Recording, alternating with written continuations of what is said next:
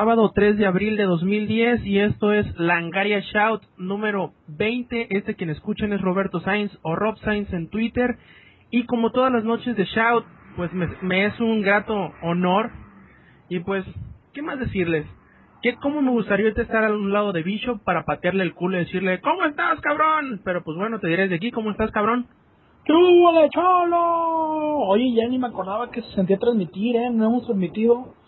Uy, no, no grabamos hace dos semanas Comics Army porque el señor Franco Magno se encontraba trabajando y luego el viernes no transmitimos porque tienes un compromiso, el sábado llegaste borracho, uy, no hombre, el, miércoles yo estaba creo que en el DF, no, no recuerdo por qué no, no grabamos.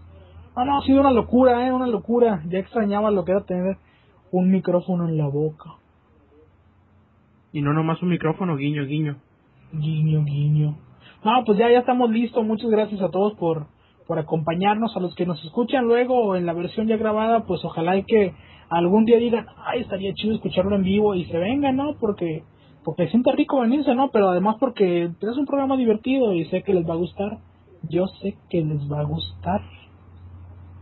Muy bien, ¿y qué te parece si empezamos con las anécdotas de la semana? Y te voy a contar una cortita que me pasó hace como dos años.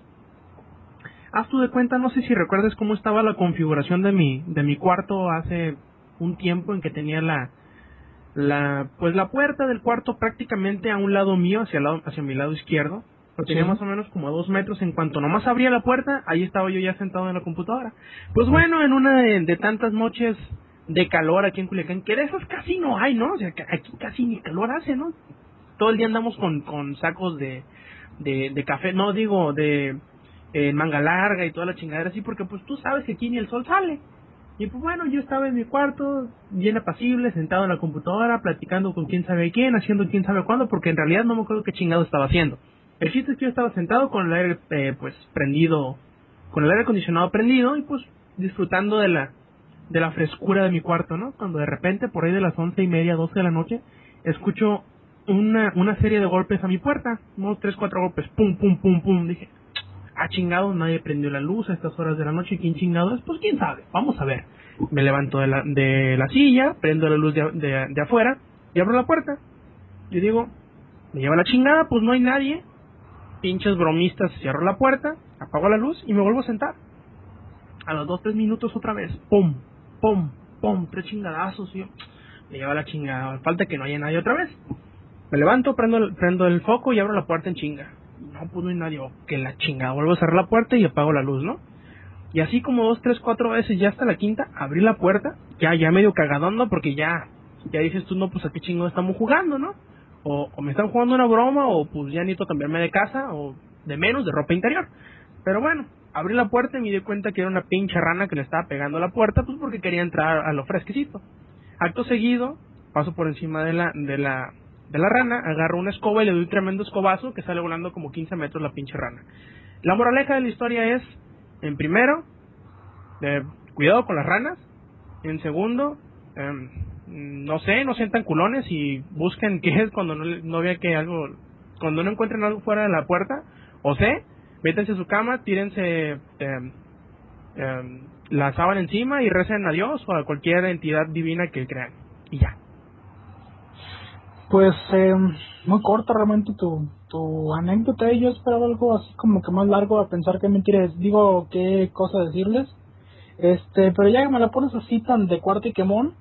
A ver, ¿qué, como de qué tienen ganas? ¿Cuente una pendejada de las que siempre hago o que invente alguna mamada? Resulta... Una chingadera que has hecho, ¿no? Sí, como siempre. Resulta, eh, la semana antepasada fui al DF por cuestiones de trabajo y eh, pues durante este tiempo eh, que tengo de vida ya algunos añitos, pues siempre he tenido cierta aversión por tocar las paredes de los baños. No me vean feo, es más, no me escuchen feo, mejor dicho. Nunca me ha gustado tocar las paredes. Cuando me estoy bañando evito a cualquier costo tocar el piso, evito tocar la pared eh, del baño, eh, evito tener contacto con todo. Tengo esa manía, esa compulsión. En pocas palabras, levitas. Levito, así como no. Este, no, pues con las chanclas, ¿no? Y ya con eso lo haces. eh, pero gran parte de ese miedo es, pues que no me gusta mucho el agua, ¿no? Soy como los gatos. Y yo en las películas siempre veía así a, a güeyes que se bañan acá en una tina de, de con espuma y la chingadera y media con burbujitas y, y, me daba mucho asco decir, no mames esa madre. Ah, qué asco. Oh. A mí pocas cosas me dan asco, digo, muy pocas cosas. De hecho me cago de risa cuando estoy vomitando y, y todo el rollo, ¿no? Este, yo sé que César Puga también se caga mucho de risa cuando yo vomito, pero no vamos, no vamos a hablar de eso. Ya hablamos de eso hace algunos, algunos meses.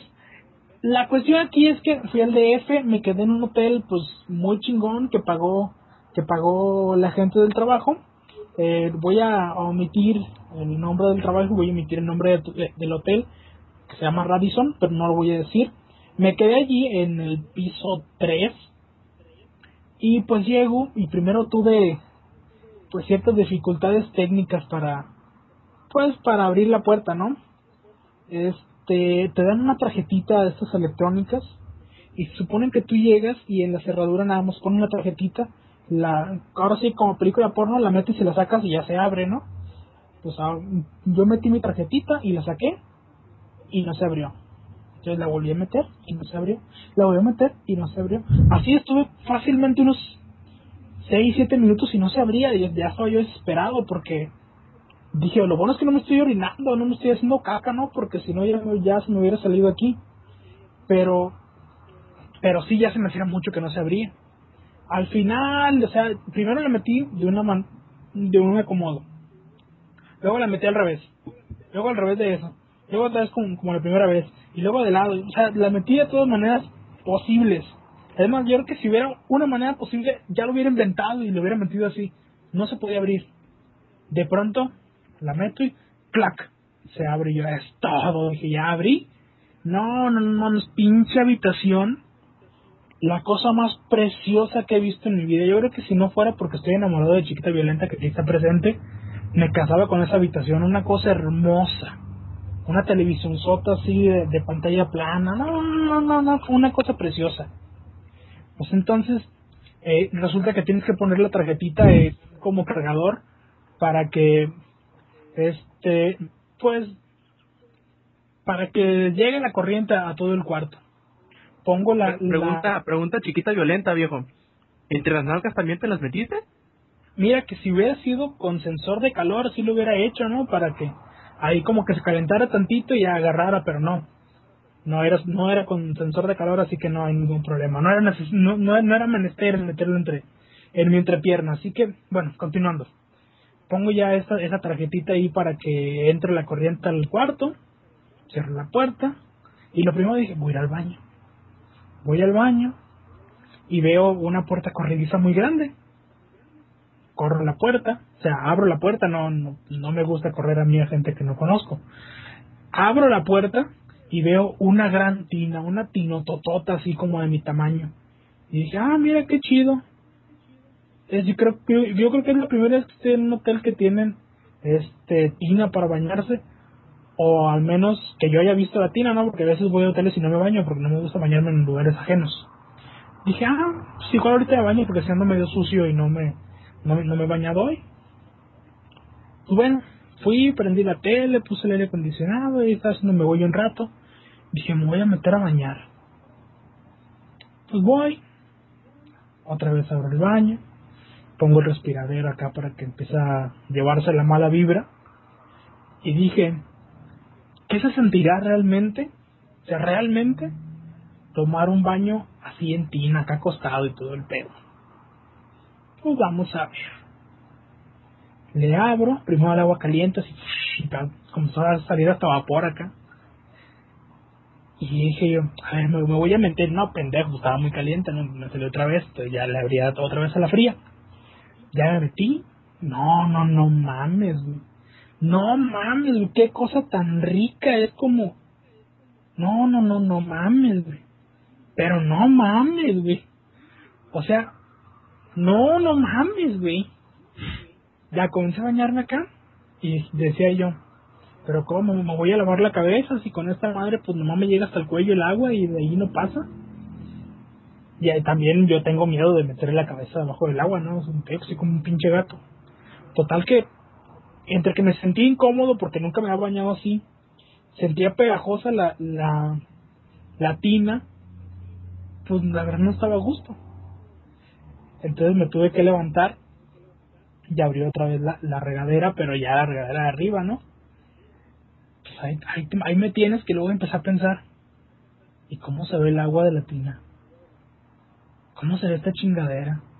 Y ya, haz de cuenta que, si me hubieran tomado un paneo así, me hubieran visto parado en la tina, a mitad de la tina así, viendo para todos lados como diciendo, esta madre cómo funciona. Y estoy viendo y viendo, ya por allá veo un circulito plateado, dije, seguro hay tener un botón para un respiradero, o se le ha de quitar algo, una madre así. Me acuerdo que en las películas había una cadenita que le jalabas a la cadenita y se venía el tapón y ya se iba todo, ¿no? Pues ahí estoy buscando la puta cadenita, ahora me verás con otro paneo, en cuatro patas en medio de la tina buscando la puta cadenita. Ya estoy como pendejo, no la encontraba.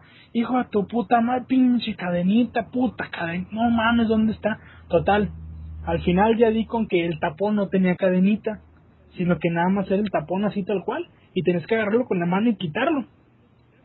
Dije, bueno, pues no ser muy complicado. Ya estoy queriéndole meter las uñas para sacarlo y que le meto las uñas y no sale, hijo tu puta madre. Pues no, lógicamente la presión del agua hacía que hiciera vacío y que no, y que no se pudiera mover, ¿no? Entonces me tuve que salir del baño así en pelotas. Agarré un cuchillito que estaba ahí que es como de esos para de mantequilla. De ahí estoy pegándole putazos al tapón hasta que salió el hijo de la chingada, y ya sentí así el agua entonces yo sentí como que me jale la puta agua y de, ¿qué pedo, qué pedo, qué pedo? Ya me levanto, estoy, estoy parado. Y dije, ¿le abro a la regadera o me espero de que se vaya todo el agua? Dije, no, mejor me espero. Estoy parado. Dije, si le abro la regadera, capaz me resbalo. Ya, este, pero duré como 15 minutos así parado en lo que se ve el agua.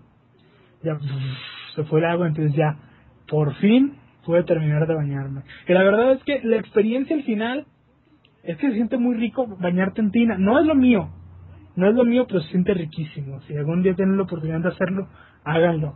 Se van a divertir mucho en primera y en segunda van a aprender algo nuevo. Esa es la experiencia que tuve en esta última ocasión que fui al, Distrito Federal. Lo recomiendo, bañense en tina. Oye, yo, recuerdo cuando estaba yo muy chiquito, yo me bañaba, eh, no sé si si hayas visto alguna vez uno de esos botes de plástico gigantescos en donde meten la ropa sucia. Sí. Bueno, pues en esas, pero que no metíamos la ropa sucia, ahí yo me bañaba cuando estaba chiquito, era era como mi, mi tina de este infantil. Ah, pues mira, está bien. No, puede ser, puede ser. Digo, no es lo mismo, ¿no? Porque no tienes la experiencia de ponerte en cuatro, en cuatro patas y, y buscar el tapón, pero eh, igual funciona. Perfecto. Y bueno, ya para comenzar con el con el contenido bueno de esta edición número 20 de Langaria Shout, ¿qué te parece si vamos por el primer corte musical? Y este corte musical pues viene de parte mía.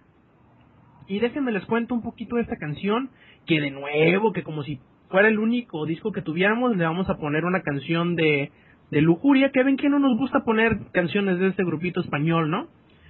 Y bueno, la canción que les voy a compartir se llama Joda a quien joda, y pertenece al álbum El Poder del Deseo que salió en 2003. Eh, esta canción me gusta bastante, sobre todo por el mensaje que da, no solo porque dice que joda quien joda, ¿no? Sino porque nos, nos dice que no importando las modas y no importando lo que los demás piensen, uno siempre debe ser como uno quiera, pese a quien chingada madre le pese. Y pues bueno, para no hacerles más largo del cuento, pues aquí les dejamos joda a quien joda de parte de Lujuria.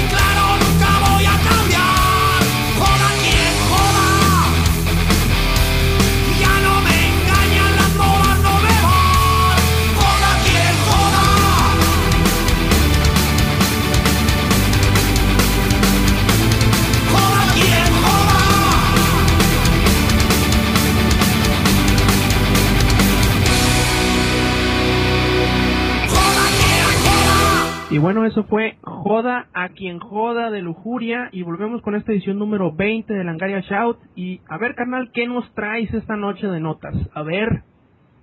¿Qué me notas? No, pues... Eh, ¿Qué me notas? ¿Digo qué? Mira, ya teníamos, hemos hablado de esta cinta, yo creo que en las últimas 13 emisiones de Shout, hoy lo voy a volver a hacer. métrica? Exactamente, el sistema métrico decimal, estamos muy preocupados. No, ¿qué pedo contigo, cabrón? No, hemos hablado mucho de lo que se especula sobre la cinta de El Capitán América. Muchos tal vez se pregunten por qué hablamos tanto del Capitán América. A ellos les voy a decir una sola cosa. No sé, simplemente nos, nos dio la gana de hablar de eso. A mí me gusta, así que se chinga, ¿no?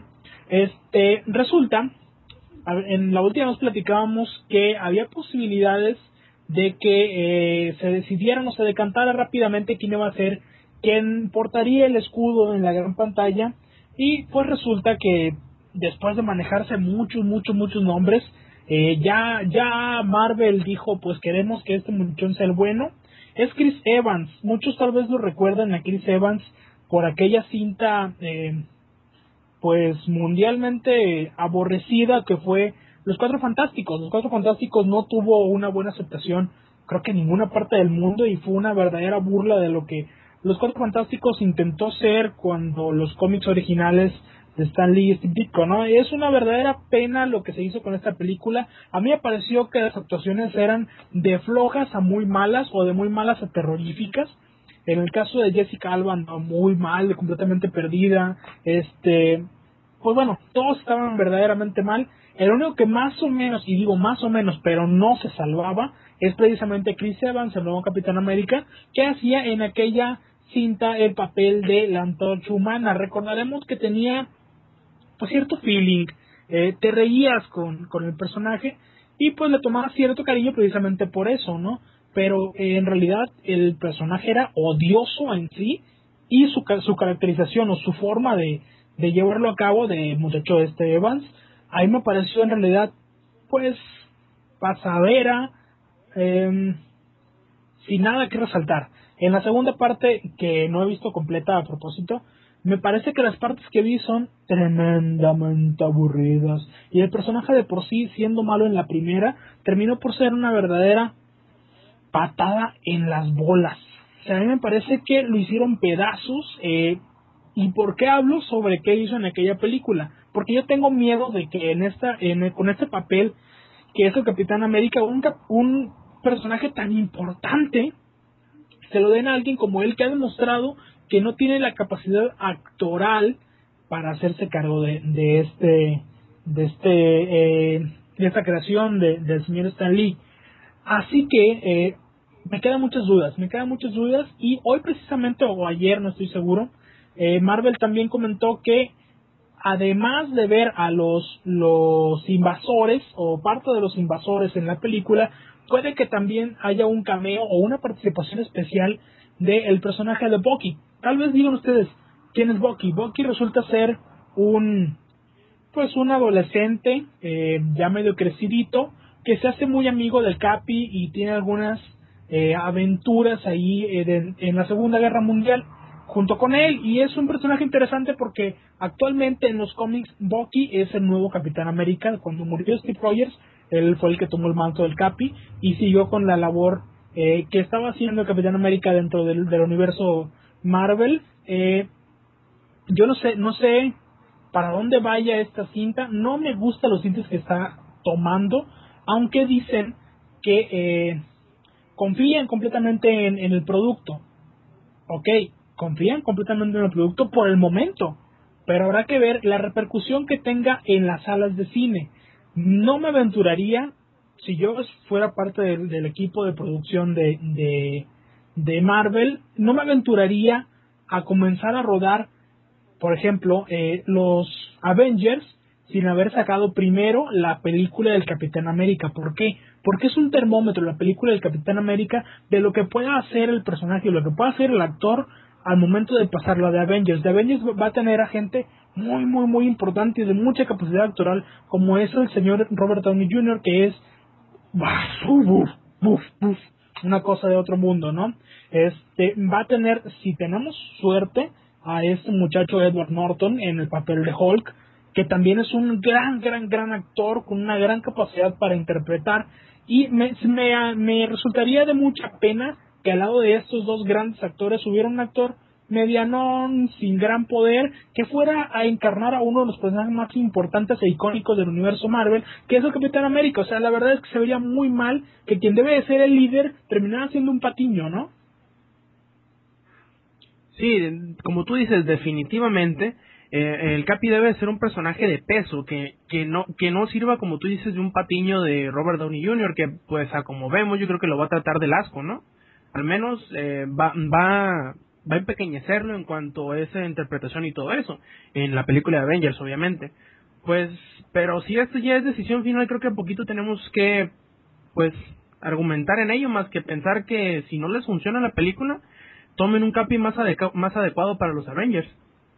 La prueba de fuego para Chris Evans y su, y su interpretación va a ser el estreno de la película del Capitán América. Si allí nos tapa la boca a todos, yo con todo gusto me como mis palabras y digo que es un genial actor. Pero por el momento a mí lo que me ha demostrado Chris Evans es que es realmente malo con este tipo de, actuaciones. Ok, viene otro papel medianamente bueno para, para este actor. Eh, él estará en la película de Losers como parte de, este equipo de pues de agentes o exagentes del FBI que ahora son medio outlaws ahí. Este el personaje no es demasiado complicado. Vamos a ver cómo lo interpreta. Ojalá y que la mala, la mala imagen que tengo de él sea porque estaba muy mal escrito eh, de Human Torch y que con este papel que se supone que es más serio y que la producción es más seria que la de los Cuatro Fantásticos, me sorprenda, diga yo, bueno, el papel aquel estaba culero porque estaba mal escrito, pero ahora con un, un, papel bien escrito, él hizo un buen papel actoral. Ojalá sea así, ojalá que sea así y sea por eso que le he llenado el ojo a los ejecutivos de Marvel y lo hayan seleccionado, ¿no? Tengo la esperanza de que así sea. Y vamos a ver, vamos a ver cómo, cómo funciona la cosa. Tiempo al tiempo, mi hermano, tiempo al tiempo y precisamente hablando de tiempo, porque yo sé que el tiempo es oro, eh, ya lo dice el dicho, time is money, o sea, pues el tiempo es un maní. Exactamente, el tiempo es un maní. Resulta, y te lo cuento así de rapidito porque este, la verdad es que estoy hablando mucho. Me voy a, a, con, la, con mi siguiente nota. Vamos a hablar de El Hombre Irónico 2. Iron Man 2 este, está a punto de llegar a nuestras pantallas, a las pantallas de todo el mundo, a finales de este mes o inicios del segundo dependiendo en qué parte del mundo nos estés escuchando, ¿no? Si tú nos escuchas en Kazajstán, posiblemente llegue hasta dentro de dos años. Si nos escuchas en Bolivia, también puede que llegue un poco más tarde, porque según tengo entendido allá, la cuestión de, de derechos y distribución es poco complicada. También, por ejemplo, Brasil, Brasil Argentina, eh, en Sudamérica, tienen algunos problemas de distribución, pero al menos lo que es aquí en México, específicamente en México, porque de aquí somos y de aquí queremos saber, eh, Iron Man 2 esta película dirigida por John Favreau, estará aterrizando en las salas de cine de casi todo México. Digo casi todo México porque habrá pueblitos en lo, lo más recóndito de la Sierra de Chihuahua, donde no llegue, ¿no? Pero estamos viendo que el 30 de abril, precisamente el Día del Niño, eh, coincidiendo, como decía esto antes de comenzar el show, con la producción de Iron Man 1 de hace dos años, estará llegando Iron Man 2 con muchas, muchas sorpresas. Y para darle fuerza al lanzamiento, eh, se ha hecho una buena campaña, la verdad. Primero lanzando una fotito por acá, otra fotito por allá. No es una campaña viral como lo fue en aquel momento Cloverfield y este tipo de películas, sino que han ido dando material de promoción de a poco y esto nos deja con ganas de, de, ver más y más y más, ¿no?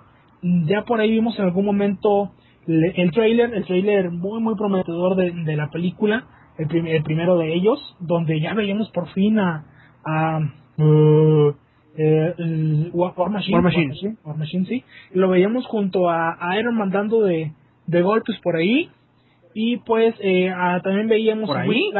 por ahí, pues ¿qué te puedo decir? Pues el golpe sorpresa, mi hermano, ¿qué quieres? ¿Quién se cree Astro Boy para sacar una metralleta en trasero? Ellos también tienen factor sorpresa, pues ¿qué quieres? Y bueno, este, y seguramente si puede, ¿no? Pues es un robot muy completo como para batalla. Eh, la cuestión es, el primer trailer estuvo excelente, a mí me dejó muchas ganas de ver ya la siguiente película. Y después de la ceremonia de los Oscars, ya habíamos comentado que salió un trailer más y que estuvo poca madre. O sea, la verdad es que me quedé impresionado con el segundo trailer. Ahora lanzan un tercer trailer, creo que salió hace como tres o cuatro días, que aunque el primero y el segundo iban, el primero iba más enfocado a Iron Man y War Machine. El segundo era casi, casi eh, exclusivo para Whiplash y ese tercero nos muestra a otro personaje, interpretado por la guapísima Scarlett Johansson, que es el, el personaje de esta rusa espía llamada Black Widow, que al parecer se infiltrará o hará de doble agente eh, de entre la KGB, eh, el FBI, o mejor dicho, Shield, metiéndose dentro de las barbas del, propio del propio eh, Tony Stark para ver cómo funciona realmente la cosa y, y, intentar robar un poco de información. Ay, ya me cansé de hablar, de nuevo les comento, el 30 de abril ya tenemos este, este nuevo proyecto de John Favreau, Iron Man 2 está a la vuelta de la esquina. Yo estoy muy muy emocionado con la llegada de este proyecto que ofrece mucho, eh, que, que promete y que yo creo que va a cumplir porque la, la cuestión actoral no, no deja nada que desear el señor Downey Jr. Así que estén listos porque viene un trancazazo, un trancazazo este final de mes. Ya solamente faltan 26 días para que llegue. Podemos poner por ahí en nuestra pantalla o en nuestro Facebook o en Hi-Fi eh, un, un countdown porque ya viene, ya viene y hay que estar muy, muy atentos. Por lo pronto yo voy a, en este preciso momento me voy a levantar, cuando son las 12 con 6 de la mañana, me voy a levantar y voy a ir comprar mis boletos para la premier porque no manches, soy así o más emocionado. Bueno, pues eh, nos avisas, ¿no? Cuando vuelvas, me compras un par de boletos a mí también. Ya está, yo te Como bien sabrás, yo necesito dos asientos, ¿no? Sí, sí, así es. Perfecto. Bueno, y pues, abandonando un poquito lo que es el cine y que la chingada, ahora vamos a pasarnos a la televisión. Y no necesariamente porque vayamos a hablar de una televisión en sí, sino porque vamos a hablar de un señorón que usualmente cuando hablamos de él, este señor que se llama Will Wright, cuando hablamos de él, hablamos usualmente de videojuegos. Si no sabes tú, mi carnal Bishop, quién chingados es Will Wright, te diré que es el creador de The Sims y de Sport, que si bien recuerdas son dos juegos pues bastante conocidos por ahí en los mundos de los jugadores medio casualones, ¿no? Este señor que pues es una de las leyendas en cuanto a diseño de videojuegos, ahora no solo se dedicará a hacer pues eh, juegos, sino que también sus largos brazos y su eh, grandes ideas creativas se extenderán hacia, la televisión, pues tendrá un nuevo show televisivo eh, que más bien podríamos clasificar como un reality show. Y tú dirás, ¿cómo chingado un cabrón de estos que hace juegos que simulan una vida va a ser un reality show?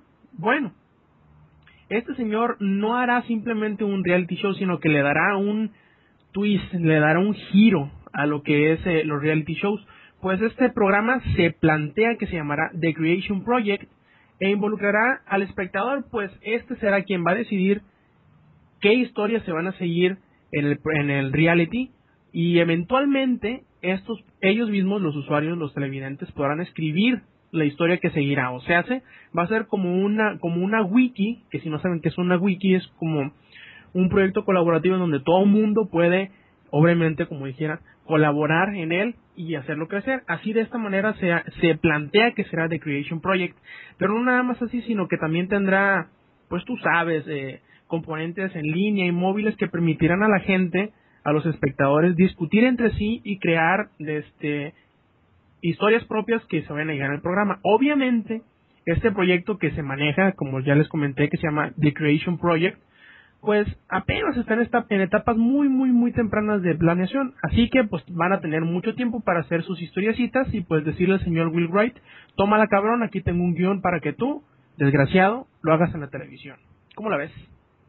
Pues me parece muy bien, ¿eh? eh siempre Wright tiene ideas eh, revolucionarias en el medio y creo que que por algo está donde está, es un hombre con mucho talento, con mucha visión para los negocios, no necesariamente para los videojuegos o para la industria de entretenimiento, sino para la vida. eh, ha hecho cosas interesantes y creo que es un proyecto que promete, habrá que ver cómo se, se va evolucionando y a ver hasta dónde llega, ¿no? Sí, ah, todavía no tenemos eh, detalles de, de qué tipo de reality será, será, pues si será algo como The Hills, si será más algo como el programa este que tenían en VH1 donde salió este Ron Jeremy, no me acuerdo cómo se llama. ¿Había su revista?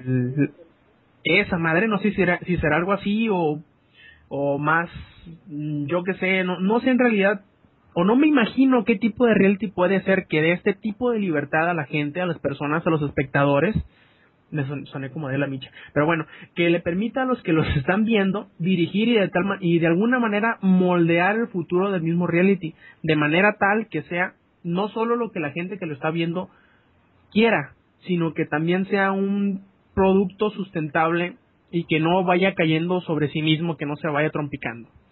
Pero pues está interesante, ¿no? El ver cómo, cómo va a evolucionar esto.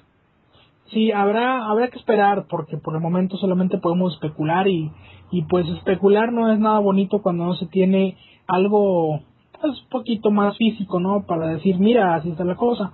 ¿Qué te parece, mi hermano, si cuando son las, bueno, cuando ya pasa de la medianoche, eh, vamos a el segundo corte musical del programa y primero programado por un servidor. ¿Te gusta eso? Vamos a escuchar del disco que no me acuerdo cómo se llama, ah, ya me acordé, se llama One by One el disco.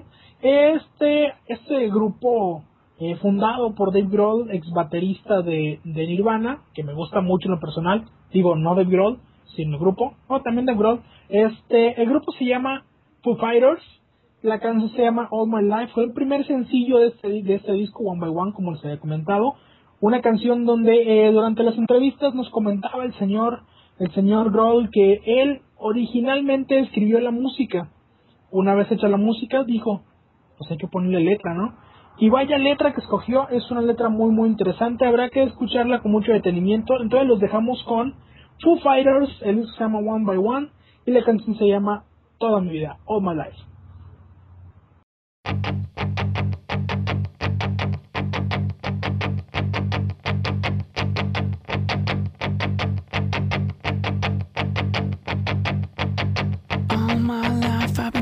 For something, something never comes, never leads to nothing, nothing satisfies, but I'm getting close, closer to the prize at the end of the rope.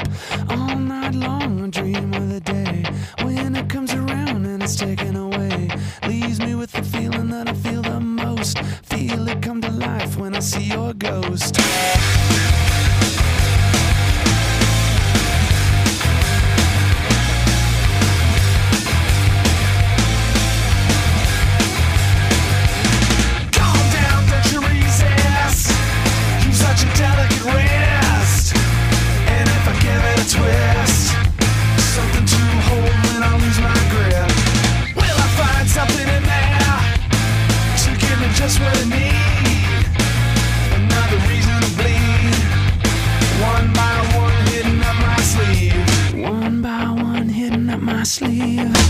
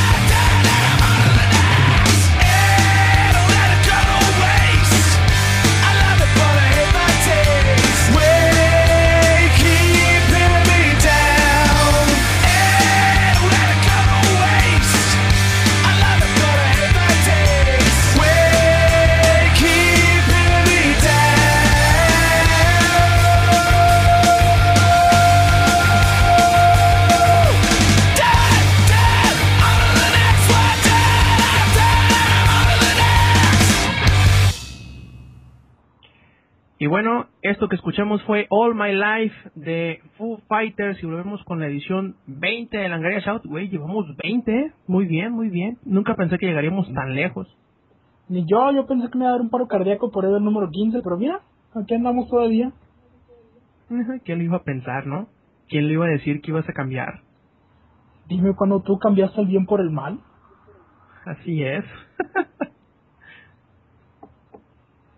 Ah, ¿qué es la canción? Entonces, ¿en qué estábamos? en que no sé qué me ibas a decir de no sé qué peliculilla por ahí llamada Patea... No, Hobbit. Sí, sí, sí, te iba a platicar del Hobbit. Mira, parecemos Televisa y ya puedo reciclar basura, chingada madre. Ah, en el número anterior de Shout, como ya había comentado, decíamos que estaban a punto de descifrar si el Hobbit comenzaba grabaciones en el a mediados de este año, o sea, por ahí de julio más o menos, o bien se retrasaban hasta finales, octubre, noviembre o diciembre.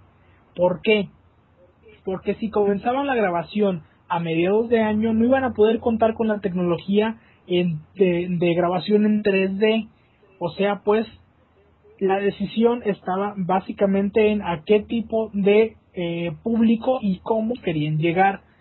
La decisión al final tomada por la tanto por la casa productora como por el director, eh, iba a decir Vinicio del Toro, pero no, no es Vinicio del Toro, es Guillermo del Toro, este es que la grabación iniciará hasta diciembre, o sea, pues va a tomarse seis meses más para estar listos y grabar todo, todo, todo, todo y cada una de las secuencias en 3D. O sea, vamos a, a ver un Hobbit muy al estilo Avatar, pero bien hecho, ¿no? O sea, como debe manejarse. Yo tengo más, tengo más fe en el gordo del toro que en lo que pudo haber hecho James Cameron con Avatar. ¿Por qué? Porque aunque James Cameron es, es bueno o medianamente bueno para usar nuevas tecnologías, la especialidad de Guillermo del Toro desde que comenzó al- a, a- ¿cómo decirlo?, detrás de las cámaras, es el abogar por las nuevas tecnologías para hacer cine. O sea, pues, la especialidad de Del Toro, del nacido aquí en Guadalajara, es el cine con tecnología. No estamos hablando de que le guste o nada más le guste, sino que él se especializó en este tipo de cine, cosa que James Cameron no ha hecho. O sea, pues puede que le guste, pero el nivel de especialización es completamente diferente. Por eso yo siento, y es solamente lo que yo siento, que vamos a ver un producto más que rescatable con el Hobbit, al menos en la cuestión visual. Si en algún momento la saga del Señor de los Anillos nos sorprendió gratamente con aquel gran, gran maquillaje hecho eh, especialmente para la película, creo que en esta ocasión no solamente será el maquillaje el que nos deje con la boca abierta, sino además la capacidad para crear eh, efectos visuales realmente convincentes y un buen manejo de la tecnología 3D. Ojalá y que sea así y que no nos, no nos haga quedar mal. Es como, como cuando hablas bien de un jugador en un partido, en la siguiente jugada se equivoca. Ojalá que Guillermo del Toro no nos haga quedar mal y que realmente ponga el nombre, bueno, el apellido del Toro muy, muy alto. No necesita hacer gran cosa porque en realidad todo el mundo conoce el talento de, de este tapatío eh, y hay que esperar, hay que esperar a que inicie el rodaje, como decíamos en diciembre de este año.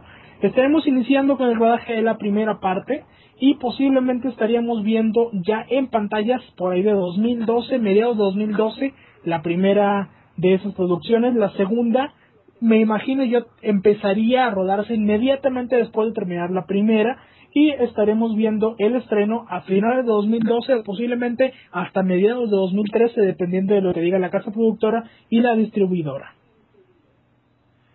Pues, pues vas a ver, o más bien dicho, te diré que entre que me siento triste y entre que me siento contento.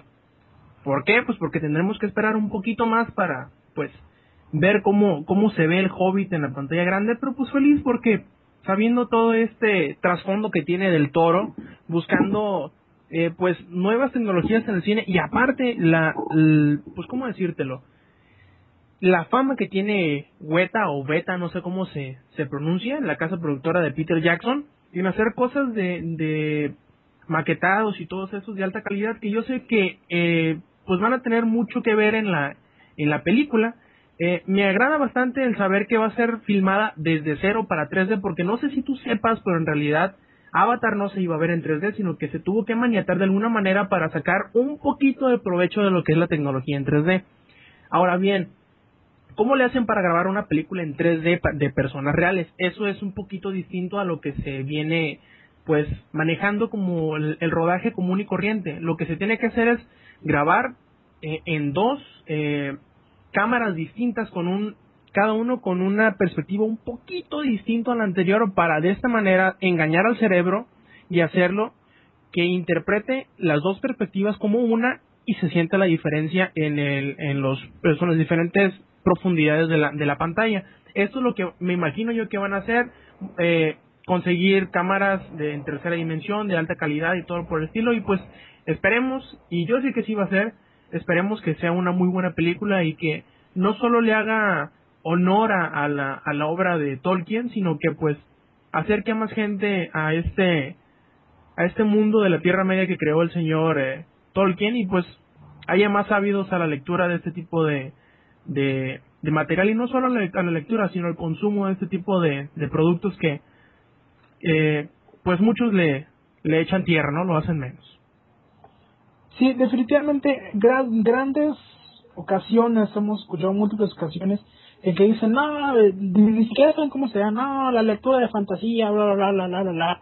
Le, le mucha tierra, pero es porque no la conocen. En realidad creo que si conocieran un poquito de las bases y las motivaciones de por qué escribir ese tipo de cosas, entendieran que es un, en gran parte, eh, un reflejo de la condición humana y, y, y, que ese tipo de historias tienen mucho, mucho eh, trasfondo, más allá de que sean caballeritos y elfos y, y cuánta cosa rara, ¿no? Eh, yo creo que gran parte de esta pues ataque mediático es, se debe básicamente a el la falta de conocimiento de, este material, ¿no? Muy bien. Eh, nosotros hemos hablado muchas veces de, de piratería y todo esto, y sabes que es un tema que nunca hemos tratado, lo que es el software de código abierto. Ahora bien, ¿por qué estoy tocando lo que es el software de, código abierto? Pues porque da la casualidad que en Nueva Zelanda, ya que estamos hablando de Peter Jackson y toda la cosa, todos sabemos que Nueva Zelanda es, el, donde tiene el hoyo Hobbit, este Peter Jackson para hacer todas sus cosas en beta digital o beta digital, no sé cómo, cómo se pronuncia. Bueno, el chiste es que en Nueva Zelanda se están tomando muy muy en serio lo que es el apoyo al software de código abierto de esta manera o tanto así se, están están tratando de apoyar este software de, de, código abierto en general que pues se estará poniendo a votación una iniciativa de ley que impedirá que el software se registre de manera patentada en el país, o sea, en Nueva Zelanda. Eh, esto, según el Comité Selecto de Comercio, o en inglés Select Commerce Committee, pues decidió incluir esta propuesta ya que asegura que la patentar el software va en contra del desarrollo precisamente del software abierto, de código abierto, y que tiene, tiene un potencial de impedir o entorpecer lo que es la innovación tecnológica.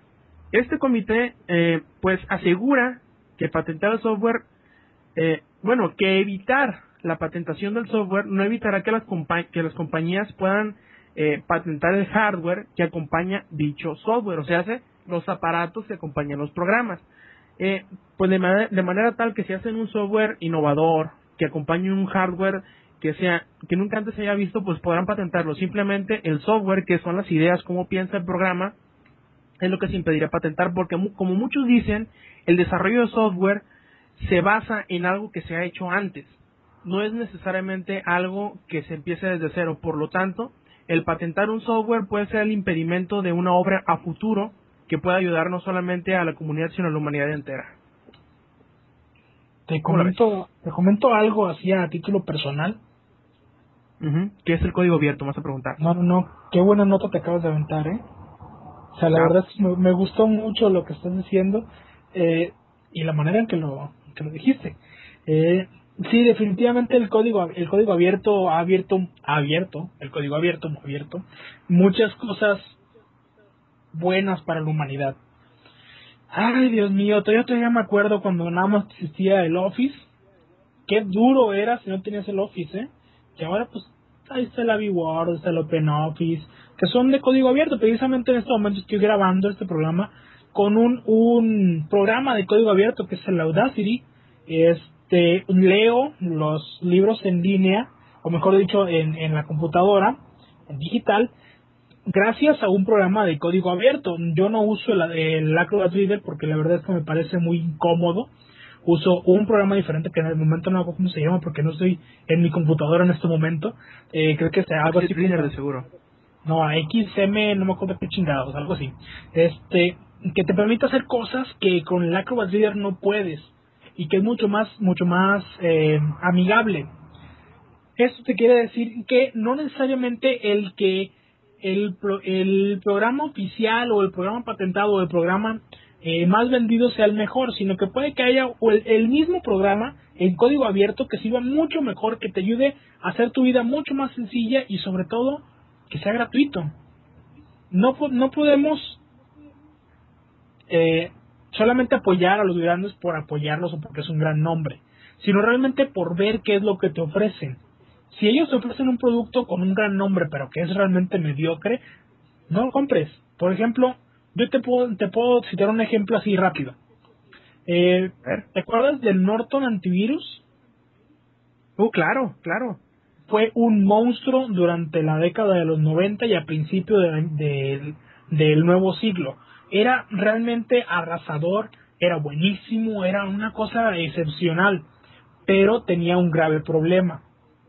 Problema era que era eh, te pedía demasiado requerimiento en tu máquina y o corrías el antivirus o usabas la máquina, no, no, no, no había de otra sopa.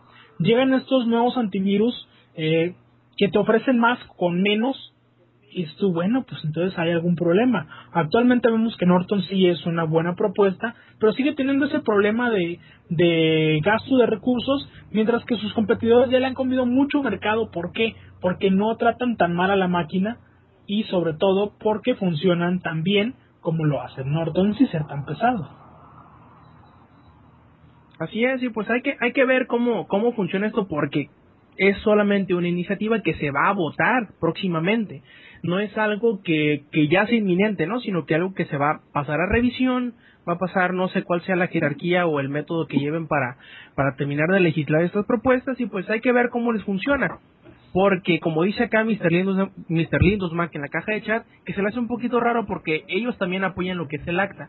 Pero bueno, es un poquito distinto acta a lo que es el código libre en el software y lo que son las patentes de software, porque el derecho de autor y las patentes no es lo mismo. Puedes patentar, puedes registrar un software como derecho de autor, mas no necesariamente necesitas patentarla. Patentar es decir que fue tu idea y tener el derecho de autor es decir que tú lo hiciste y que tú puedes licenciarlo o venderlo, ¿no? No que otros no lo puedan usar necesariamente.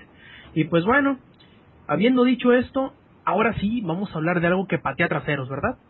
Así es, vamos a hablar de Kikas. Kikas, este cómic próximo película dirigida por Matthew Bong. Bong. Bong. Bong. Bong. Bueno, dirigida por cabrón. Sí, cómo no. Este, hemos hablado también mucho. Siempre hablo de lo mismo, pero es que tengo que hablar de lo que viene. Y lo que viene es esto: es Kikas, algo que nos va nos va a mover, nos va a patear las nalgas y nos va a decir, así se debe hacer una película cómica de superhéroes. Aguas. No estoy diciendo una película de acción.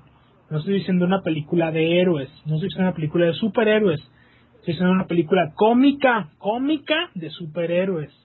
Son cosas muy diferentes. No, no lleguen al cine, para quienes no conozcan el proyecto de Kikaz, no lleguen al cine esperando ver un Batman esperando ver un Spider-Man o esperando ver un, un Thor o un, un Iron Man. Porque no, no, no lo van a encontrar, no es así. Este proyecto es, aunque con mucha acción, muy crudo, muy gore, es básicamente cómico. Vas a ver una película cómica con güeyes en mallas, así de fácil.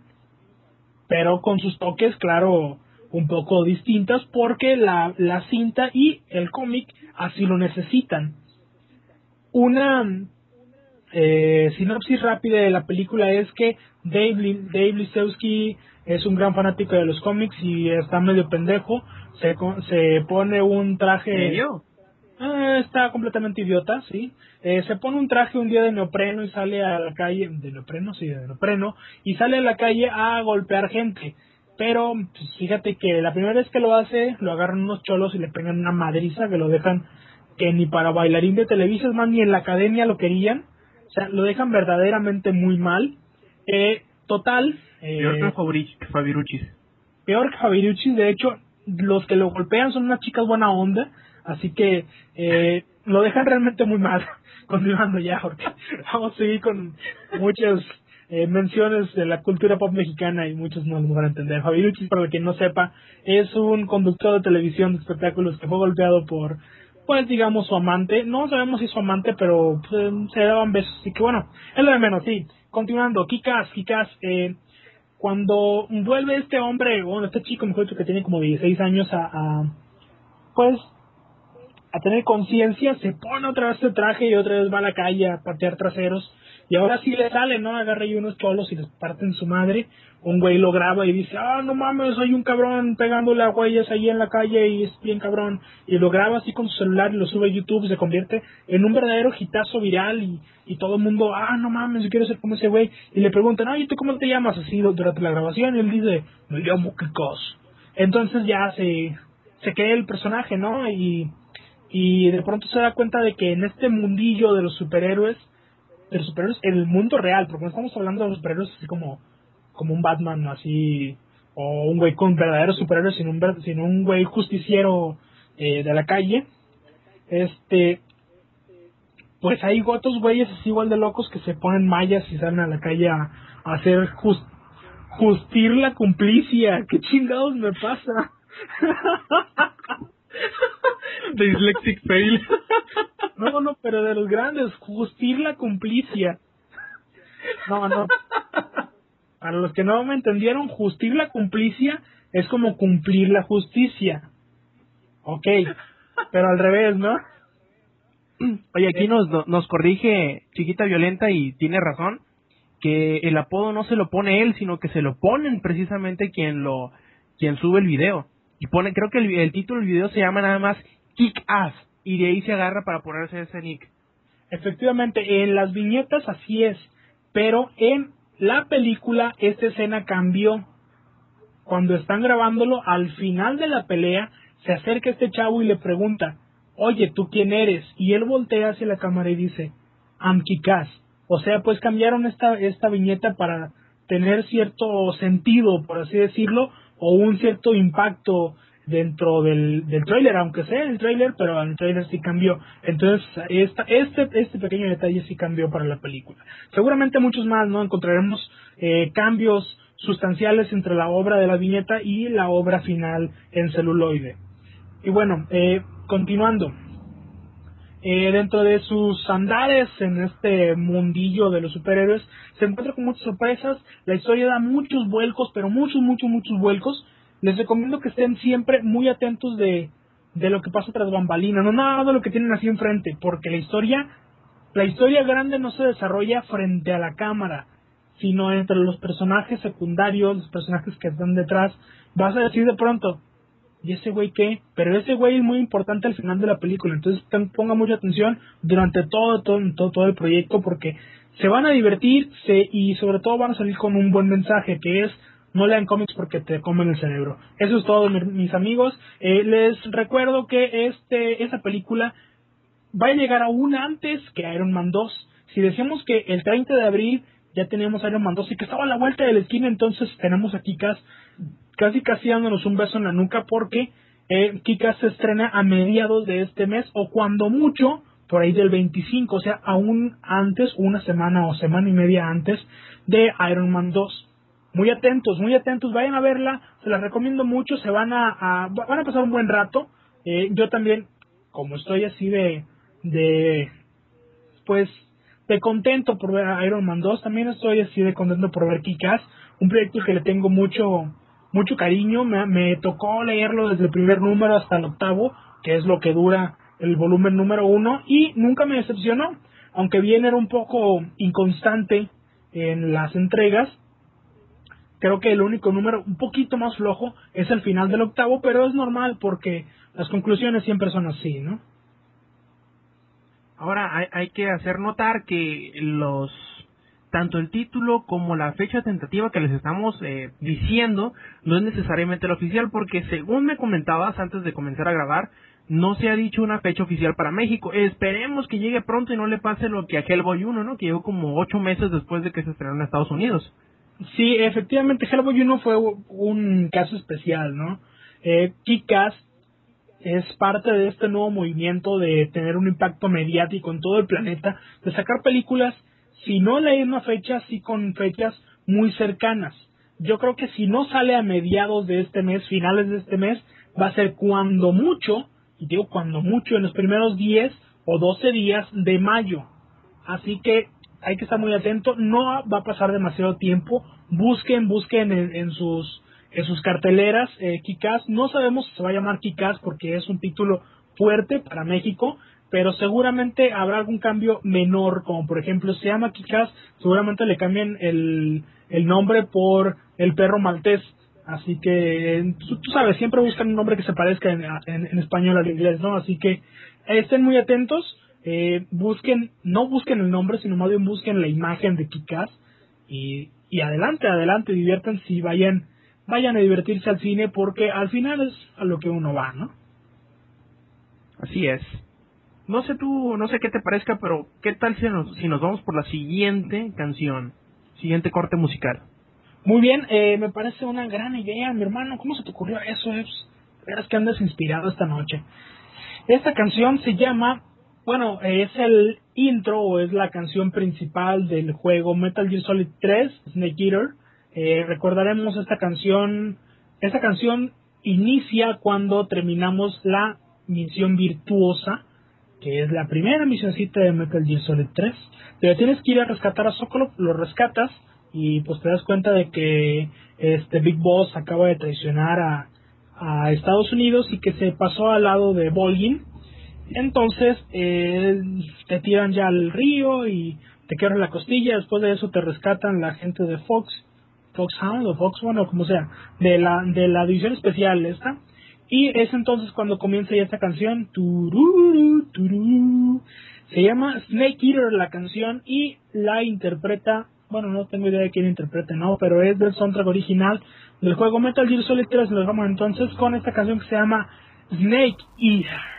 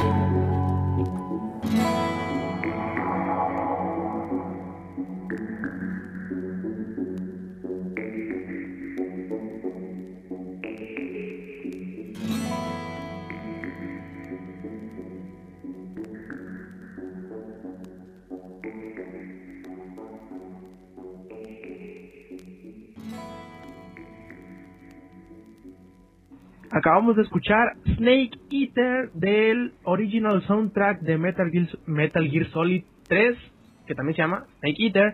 Y pues ya volvemos con Langaria Shout. Y déjame te cuento, carnal. Pues no sé si tú conozcas a una pequeña personalidad que se hace llamar Shigeru Miyamoto, que pues acá entre, entre carnales, pues le decimos Shigi, o si no, pues hey cabrón, ¿cómo estás, no? Tú sabes acá que hay confianza entre, entre compas, ¿no? Yo le digo Bueno, pinche este, chino, este chamacón, ¿eh? Yo le digo pinche chino. No, pues también, yo también, todos se parecen, ¿no? Pinche chinos. Bueno, tú sabes, tú conoces este de Shigeru Miyamoto y pues comentó al sitio de Eurogamer que, pues por más difícil que parezca creerlo, todavía hay mucha gente que le tiene miedo a la tecnología de los videojuegos. Es más, a los videojuegos por sí solitos.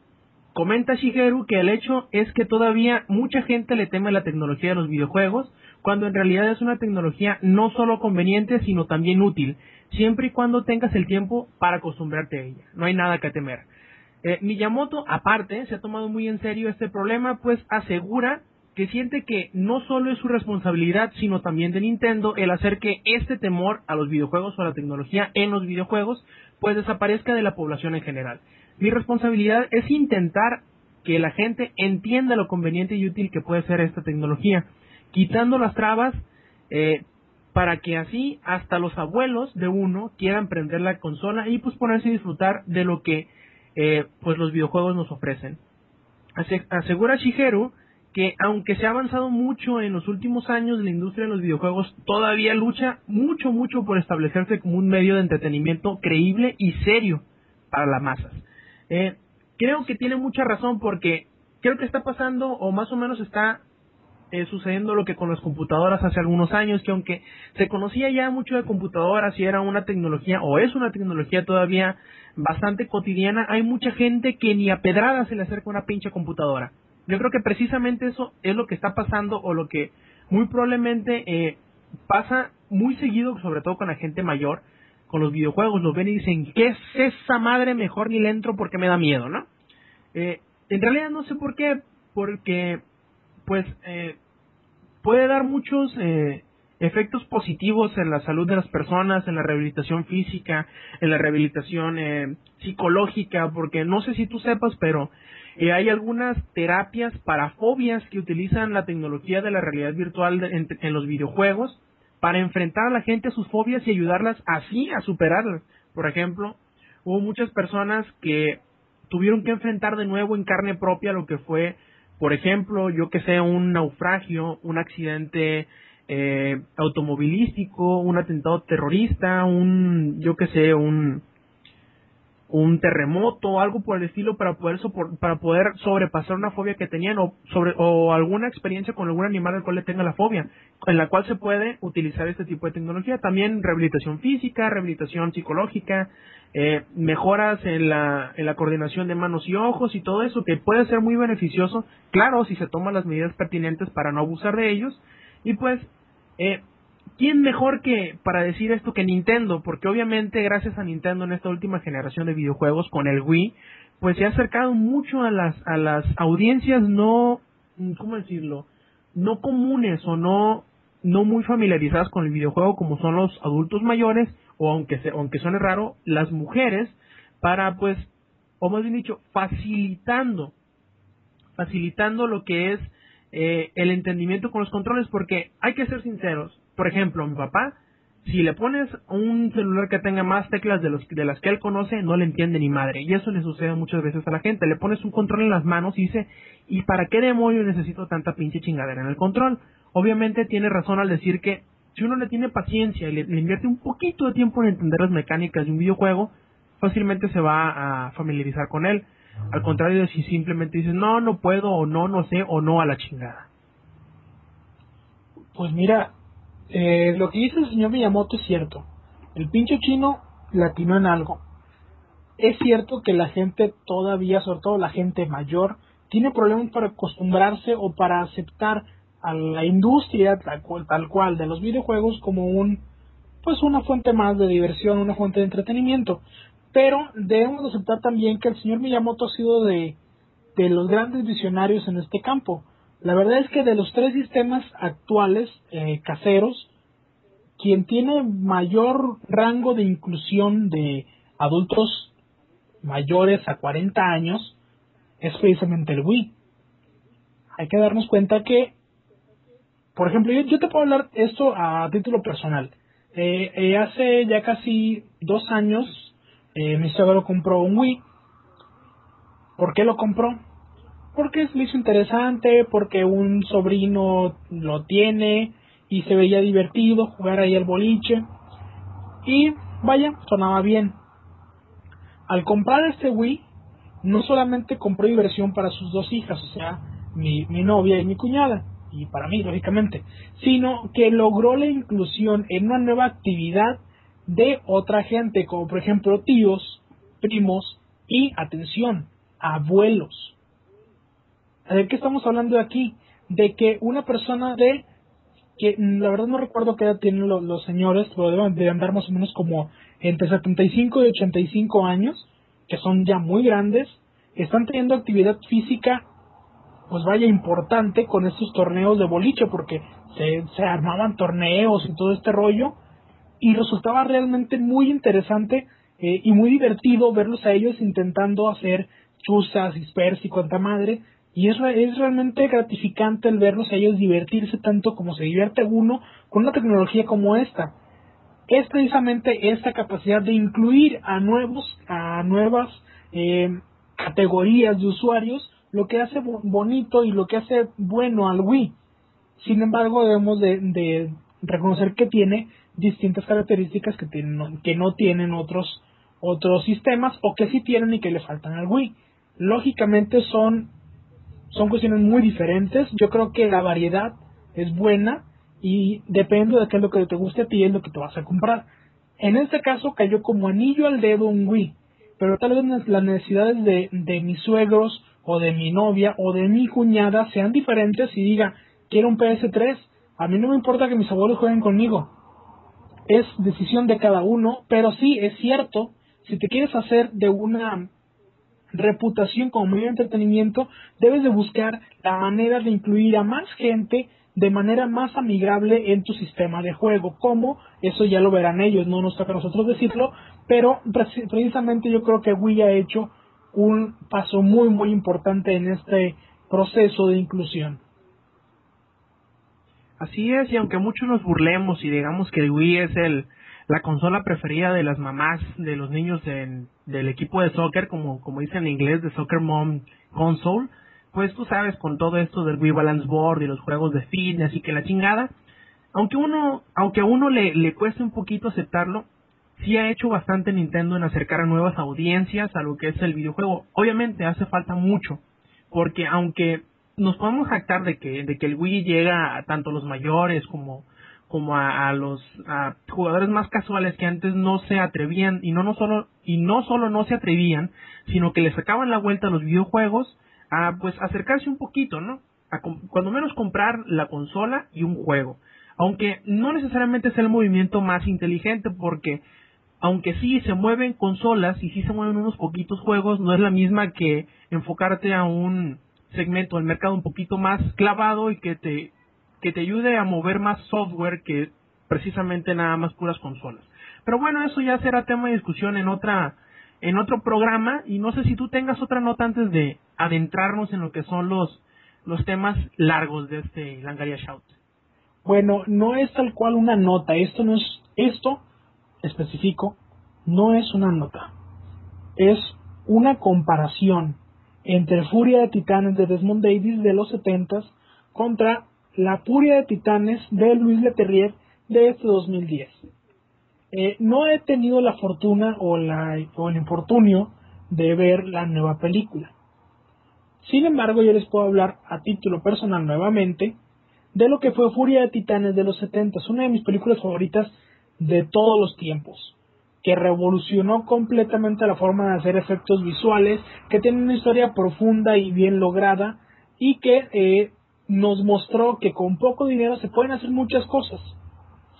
Ok, es cierto, tenía sus limitantes porque la época tenía sus limitantes, no, no se había desarrollado demasiado ni, ni la cuestión de, de esos pequeños mini robotcitos, por así decirlo, ni el maquillaje era la gran maravilla, pero tenía una historia robusta muy bien hecha. Lo que yo he leído en internet, tanto en Rotten Tomatoes, y demás, y demás sitios eh, que hacen sus propias reseñas, es que la película se siente floja y con poco punch. ¿A qué me refiero con poco punch?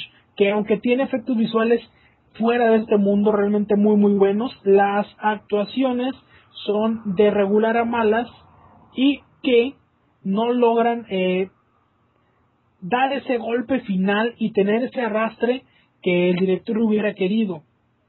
Una pena, una pena que una película de los setentas, que es la original, le esté ganando una a la que se le ha invertido tantos millones de dólares, porque realmente la de Furia Titanes, cuando mucho, tuvo un millón de dólares de inversión, cuando mucho. Y aquí estamos hablando de 60 millones de dólares invertidos para la nueva producción y que todo eso se vaya al gorro. Ok, muchos pueden decir, sí, va a recuperar esa inversión, seguramente lo va a recuperar, y si no lo recupera en la cartera, lo, va a recuperar eh, para el cine en casa, para, el, el, mercado del DVD o del Blu-ray. Sí, pero es una pena que después de tener un proyecto tan importante como es Furia de Titanes, se le esté yendo abajo. Digo, no he visto la película, lo repito una y otra vez. Esta es la impresión que me da al leer las opiniones de los críticos. Sin embargo, no por esto voy a dejar de verla. Voy a ir a verla, voy a, a intentar disfrutarla como si no hubiera leído absolutamente nada y sobre todo intentaré yo hacer mi propio, eh, mi propio, ¿cómo decirlo? Juicio. Mi propia opinión, sí, mi, mi propio juicio y decir, ¿sabes qué? Pues está mejor esto, ¿sabes qué? Está mejor la anterior. Lo que yo he visto es que visualmente es una chingonería. No sé, no sé la verdad si, si las opciones se hayan caído. Se me haría raro porque no, no necesitas actuar demasiado, ¿no? Es una película que básicamente trata de matar, matar, matar, matar, matar. Ah, sí, y volar arriba del Pegaso. Y matar, y matar, y matar, y matar, y matar, y matar, y matar. Y... y... ¿Se me, se me, ¿Se me pasa algo? Creo que matar, ¿eh? Ah, sí, matar, sí, muy bien. Sí, es lo que trata la película, o sea, no necesitas demasiado, nada más necesitas estar bien bueno, saber agarrar una espada y saber agarrar un, un, un escudo, es todo. Si le falló en eso, pues de verdad estamos muy mal, ¿eh? Pero bueno, esa es la, la... Ese es el comentario que teníamos sobre Furia de Titanes. Así que pasamos... Bueno, ¿Sí? decía, tomando como precedente que están tomando pues prácticamente la, lo que es la mitología griega, creo que no hay mucho para dónde hacerse. La mitología griega en general, en sí, es bastante buena. Yo creo que con cualquier maldito diálogo que le pongas, no necesitas adaptar mucho. La verdad no necesitas adaptar mucho porque pues la, la mitología griega está llena de sangre, llena de conflictos, llena de muertes, llena de, de traiciones, de, de, de, de aventuras amorosas, de, de criaturas gigantescas. Y, bueno, en realidad es, es un es una maravilla lo que es la, la, mitología griega. No puedes fallarle mucho con la mitología griega. Es más, hasta el juego que voy a reseñarles un poquito más adelante, que es God of War 3, que prácticamente lo que hace es decir, váyanse la chingada a todos ustedes que crean saber un poquito de la mitología griega. Nosotros vamos a hacer nuestra propia reinterpretación de todos los personajes míticos y nos va a quedar bien chingón. Y les quedó bien chingón. Así que si no pueden hacer eso estos señores es porque en realidad están muy mal de la cabeza. Pues sí, eh, la verdad es que bien dices, God of War 3, bueno, toda la saga de God of War supo eh, interpretar bien lo que se debe hacer con una película sobre la mitología griega, no necesariamente llevarla al dedillo y decir exactamente como está escrito por los cánones de la mitología, sino jugar un poquito con ella y, hacer algo diferente y atrevido, ¿no? Creo que lo hicieron muy bien, es un juego que tiene una historia muy robusta, eh, ojalá, ojalá y que, y que estemos equivocados con la nueva la reinterpretación de Furia de Titanes. Ojalá que al momento de verla salgamos con un buen sabor de boca. Habrá que, esperar a, acudir a la sala de cine. Por el momento no podemos decir más. Solo que espero que esté mejor de lo que dicen. Muy bien, pues ahora sí pasamos al, a lo que es la reseña de God of War 3 que ya le habíamos adelantado. Y pues Perdón que me quede un poquito este eh, callado, pero bueno. Eh, God of War 3, creo que eh, no hay mucho que, que debatir. God of War 3 es lo que todo seguidor de la serie esperaba y quería. O sea, hace God of War 1 y 2, mejores gráficas, la historia que cerrara, eh, pues eh, escenarios increíbles, batallas que van más allá de lo que uno podría esperar o querer, y pues nos lo entrega todo esto. Eh, eh, Sony Santa Mónica ha sabido llevar de las riendas bastante bien lo que es esta franquicia, ha sabido dónde meter los galones de sangre y en dónde no, cómo hacer los escenarios tan en tan, ¿cómo decirlo? Dan tantas vueltas y tantos giros y terminas llegando a una parte donde ya estabas que tú dices, ¿y cómo chingado volví a llegar aquí? Pues estos señores son los maestros de cómo enredarte con la orientación de los, de los escenarios para hacerte revisitar alguna de las locaciones que ya habías pasado sin que siquiera te estés dando cuenta que simplemente hiciste un gran círculo. Este, el, sistema de batalla es el que todos amamos y conocemos. Eh, consta de un botón de para el ataque mediano, para el ataque normal, uno para el ataque fuerte, uno para el agarre y otro para el brinco.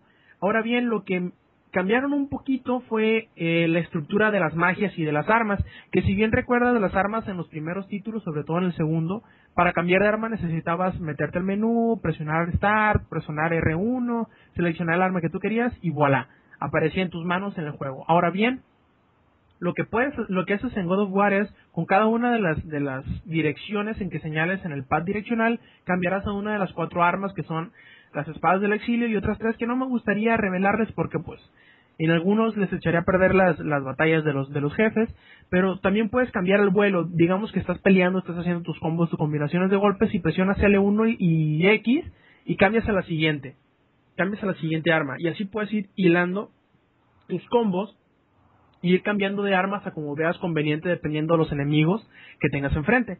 Porque ahora en realidad sí le dan su peso a cada una de las armas. Pues mientras en los anteriores podías pasártelo todo el mendigo juego con las armas ya sea eh, las espadas de Hades o las espadas de Atena, o no me acuerdo cómo se llamaban, las espadas de la destrucción, algo así.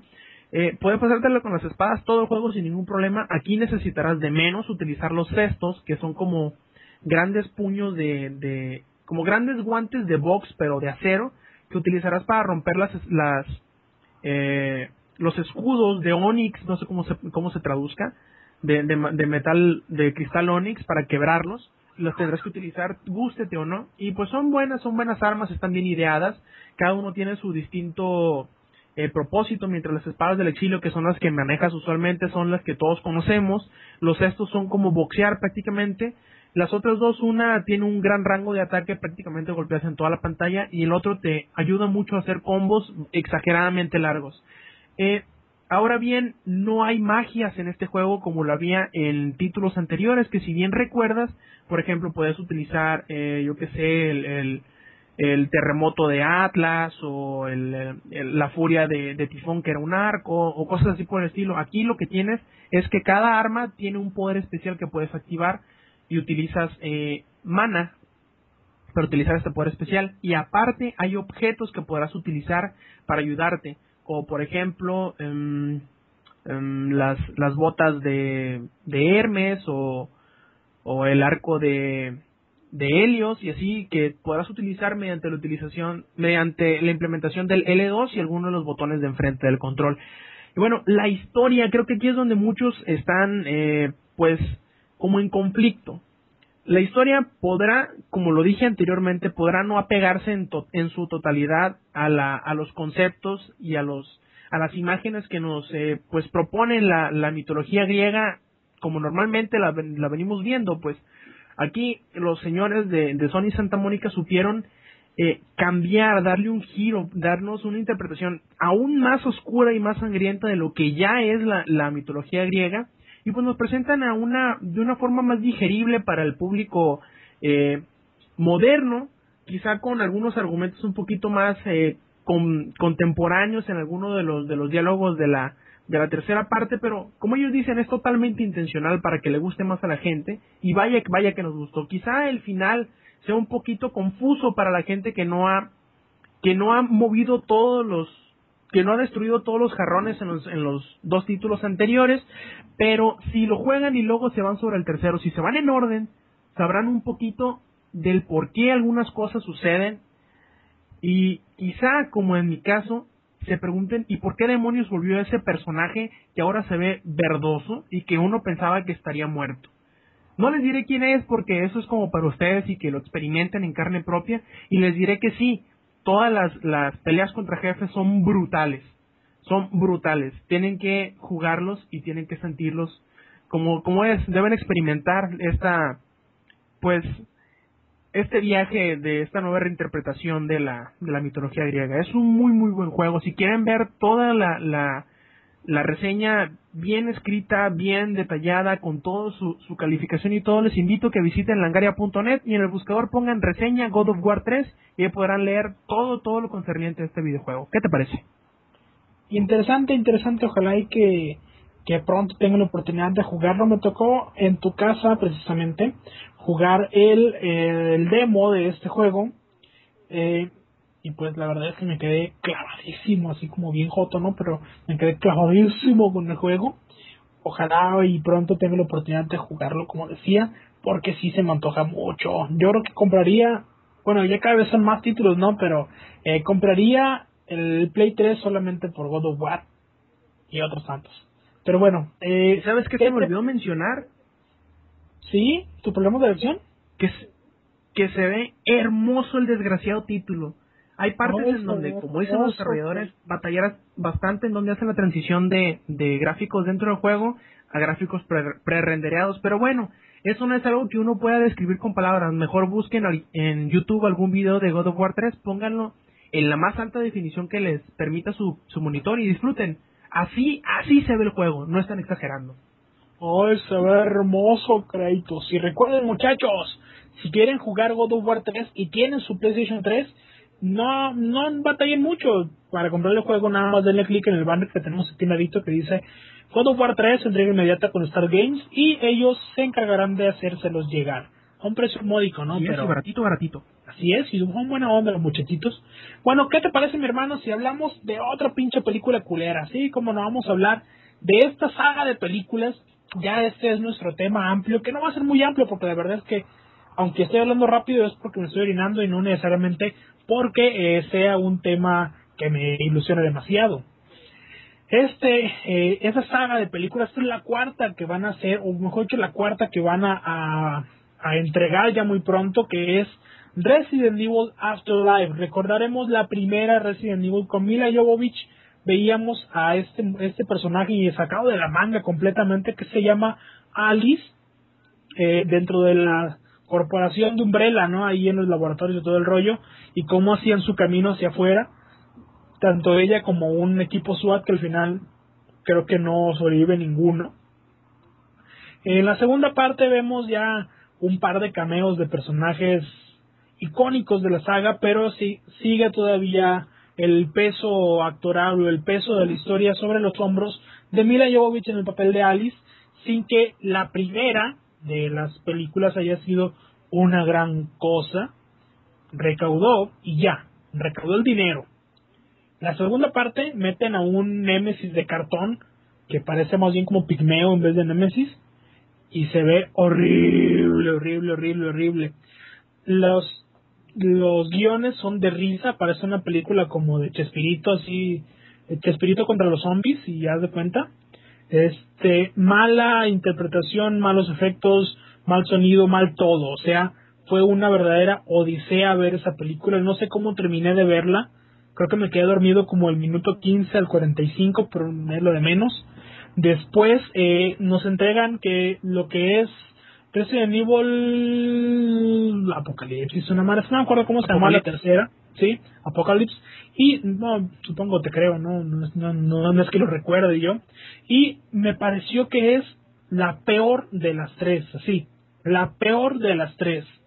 Yo recuerdo claramente que la casa productora, al ver la mala recaudación, los malos resultados tanto en taquilla como en, en cine en casa, eh, y los malos comentarios de la crítica, como las miles y miles y miles y miles de correspondencias que recibían diciéndole, chinguen a su madre, no hagan otra película más. Dijeron, no, hasta aquí llegó la saga, ya, se acabó.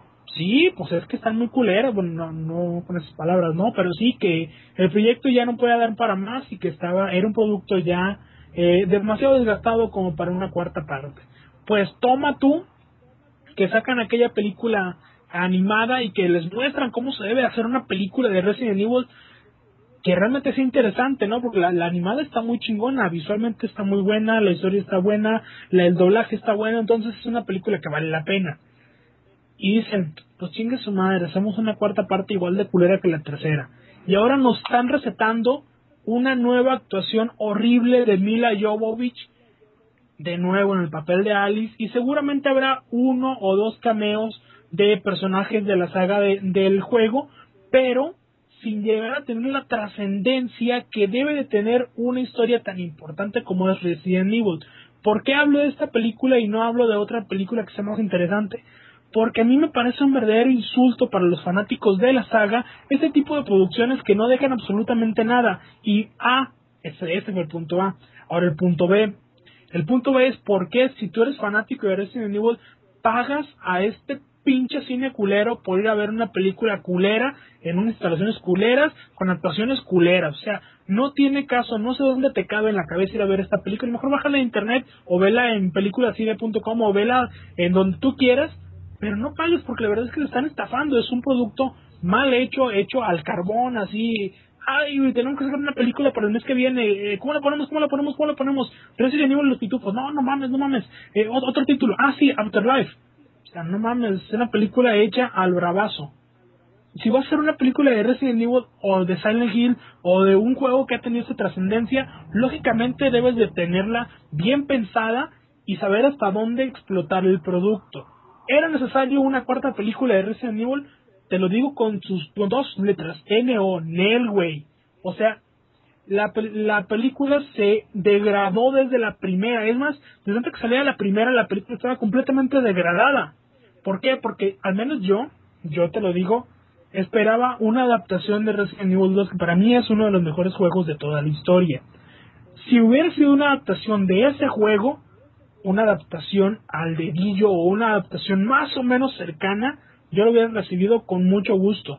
Es más, creo que hasta una película de Weball que se pareciera a Resident Evil 2 le hubiera aceptado más con que esta mamada que nos recetaron, ¿eh? Ah, ya te la mamaste, güey. Sí, ¿verdad? Sí, exageré con el Weball. Pero sí, la verdad es que me parece mal. Me parece mal que estén vendiendo algo que no es. Si les gustó el proyecto, cambien de nombre, ¿no? De esa manera no es Resident Evil. Es más, hasta los zombies son diferentes, no, no son los zombies que vemos en Resident Evil y, y vaya, ya Resident Evil ni siquiera es ese concepto, el, el concepto de Resident Evil ya cambió, ya es una cosa completamente diferente. Pero bueno, se llama Dispárale al Negro 5. Exactamente. Se llama Cabrito Vudú. Pues bueno, esto, esto es lo que yo quería comentar sobre Resident Evil. Antes de irnos, antes de irnos, yo, yo quisiera hacer una mini reseña de una película que vi el fin de semana pasado que me dejó realmente con un gran sabor de boca. Es una película que eh, había sido o, o, había sido intentada o se había intentado reseñar, mejor dicho, por uno de nuestros compañeros de aquí de Langaria de manera eh, poco afortunada, digamos. Eh, tuvo ahí intentó reseñarla antes de verla, es un grave problema, no nunca se debe hacer, muchachos, no lo hagan, eso solamente lo pueden hacer los profesionales. Esta película es Sherlock Holmes, así es.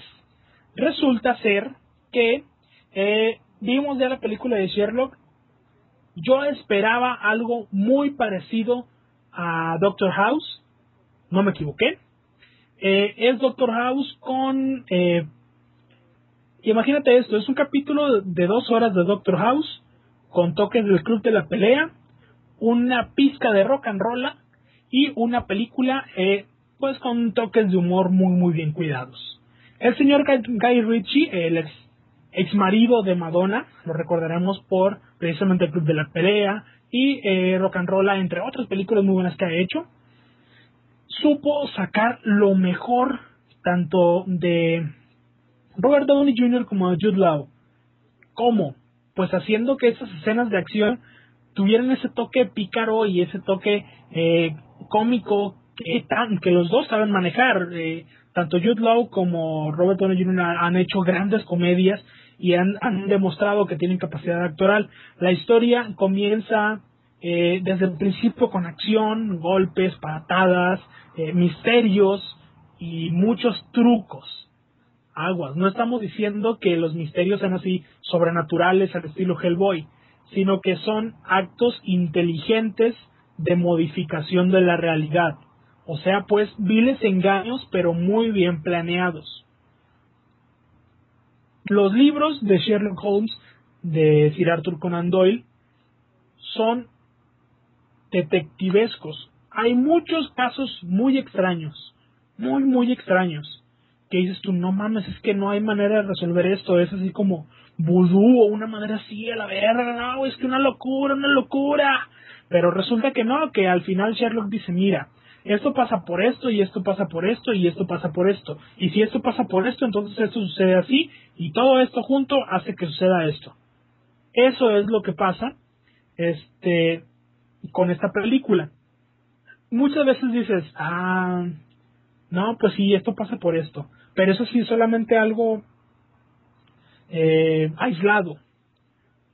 Pero ah, en la última escena, Sherlock tiene este pues como monólogo de villano de, del 007 y empieza a explicar todo lo que sucedió que tal vez el, el espectador no lo nota eh, cuando pasa en ese momento pero ya que te, empieza, te lo empieza a explicar Sherlock dices no mames este güey es un puto genio cómo se dio cuenta de eso y luego dice no y luego pasó la explosión sucedió por esto y me di cuenta durante la explosión cuando él se estaba muriendo que en realidad había pasado esto o sea su mente está trabajando en un en un caso cuando está en otro o en un suceso cuando está en otro completamente diferente donde su vida está a punto de terminar. Eso es lo que a mí me parece realmente loable y plausible porque es una película bien hecha visualmente está hermosa el maquillaje eh, el vestuario la fotografía la dirección y las actuaciones son de un nivel verdaderamente apoteósico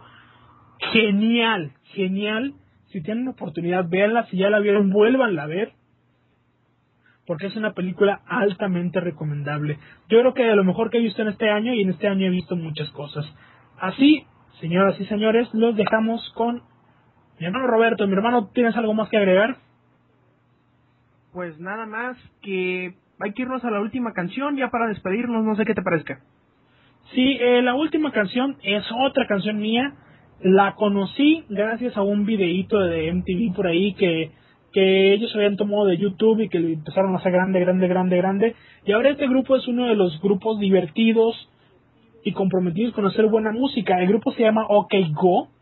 La canción se llama Here It Goes Again, o Here It Goes mejor dicho, y, la, y el video, para que tengan una referencia, es aquel video de cuatro güeyes haciendo una coreografía en unas, en unas eh, caminadoras durante que es todo en una sola toma y que está muy muy bien hecho y es muy muy divertido de ver, no de ejecutar porque te cansarías mucho. El grupo se llama entonces OK Go y la canción se llama Here Goes.